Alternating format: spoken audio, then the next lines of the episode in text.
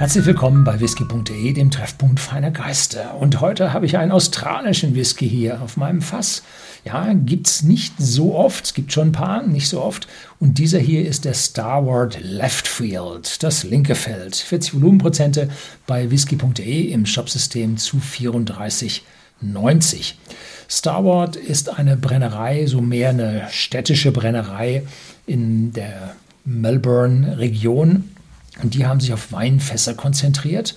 Und wenn man so sich umliest, umhört, umliest, ähm, kriegt man mit, dass da also französische, nicht französische, italienische Wurzeln der Familie wohl drin sind. Und in diesem Fall haben wir es jetzt hier mit einem Whisky, der in Rotweinfässern aus französischer Eiche gelagert wurde, nicht kühl gefiltert ist.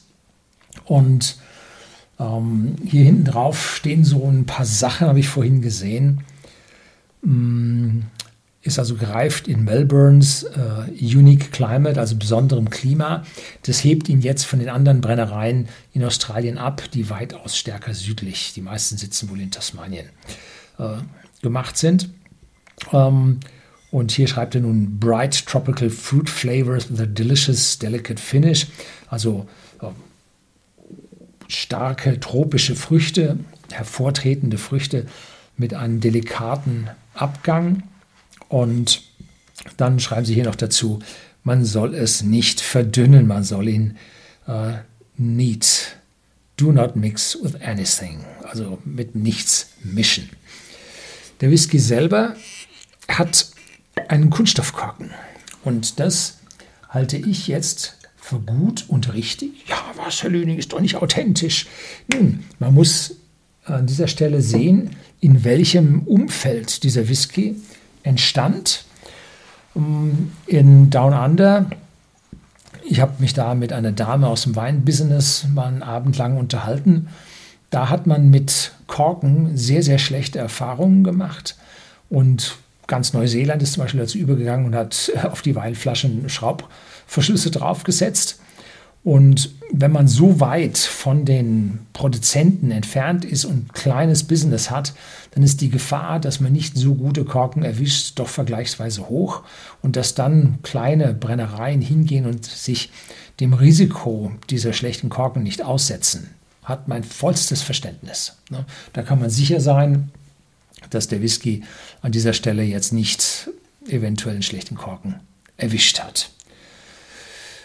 So, was sollte man dazu noch sagen? Mm, das Besondere an diesem Whisky ist jetzt, dass er, also die gesamte Reifezeit von mindestens drei Jahren, die Starboard Brennerei ist noch nicht so alt, dass ich jetzt nicht von einem deutlich höheren Alter ausgehen kann. Ich habe keine Ahnung, wie alt er ist. Mm, dass er die ganze Zeit in Fässern aus französischer Eiche, also in Rotweinfässern aus französischer Eiche lag. Und das dürfte sein, weil Australien ein ganz, ganz großer Weinexporteur ist. Und ich glaube, Großbritannien, da ist australischer Wein auf Platz 1. Ne? Ja, aus der Gefängniskolonie gibt es den Wein wieder zurück. Hm, ja, die Zeiten sind vorbei, glücklicherweise.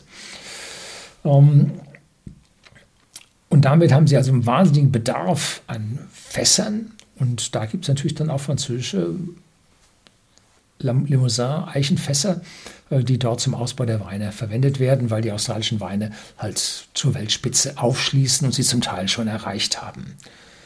So, dann schauen wir, was hier aus dem Whisky herausgekommen ist oder hineingekommen ist.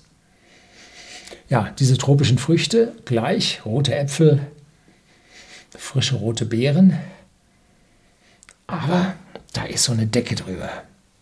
Die sind nicht so ganz frisch, leicht, bright, wie es da drin steht auf dem, oder drauf steht auf dem Etikett, sondern da liegt so eine Decke drüber, die den Whisky dann doch dunkler macht. Also nicht so hellrote Früchte, sondern eher dunkelrote Früchte. Und das könnte das Limousin-Eichenfass sein von diesen, äh, dieser französischen Herstellung. Ja, cheers.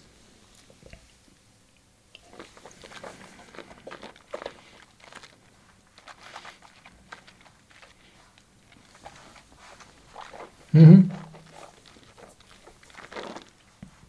Hat man den Whisky ein bisschen länger im Mund, kommen die Limousin-Eichenfässer, kommt die Würze dazu für einen doch vergleichs... Oh, und prickeln tut es. Habe jetzt den zweiten Sip im Mund. Ich habe vorhin noch ein weiteres Video gedreht mit dem.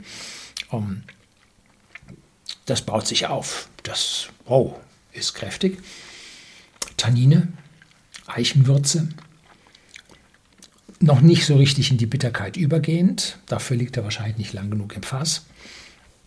Aber schon erstaunlich. und da sieht man, diese französischen Eichenfässer dürften wahrscheinlich ein Jahr lang für die Barrikreifung äh, von irgendwelchen australischen Weine verwendet worden sein, bevor sie dann in der Brennerei weiterverwendet wurden. Und damit kriegt man dann die fruchtigen, rotbeerigen Früchte aus dem, ja, dem Wein und diese Tannine und die aromatische Note von diesen Limousin-Eichenfässern aus Frankreich. Ja.